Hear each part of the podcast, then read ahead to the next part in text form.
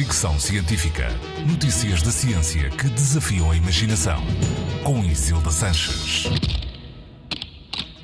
São muitos os estudos sobre depressão e solidão, mas poucos se terão debruçado sobre os agricultores, um dos grupos profissionais mais importantes para o nosso dia a dia.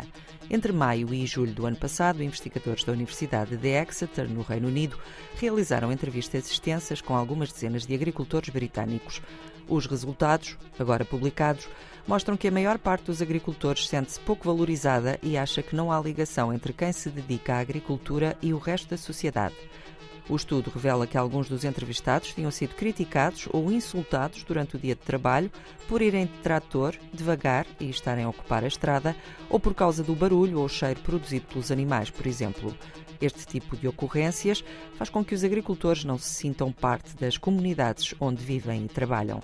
Os investigadores chamam a isso solidão cultural e consideram que é preocupante. Concluíram ainda que esta solidão relatada pelos agricultores está associada, no sentido em que pode conduzir a problemas mentais como depressão e ansiedade. Os autores do estudo, publicado com o título It's a Lonely World, no Sociologia Ruralis, sugerem algumas estratégias para combater a situação e melhorar a relação com os agricultores.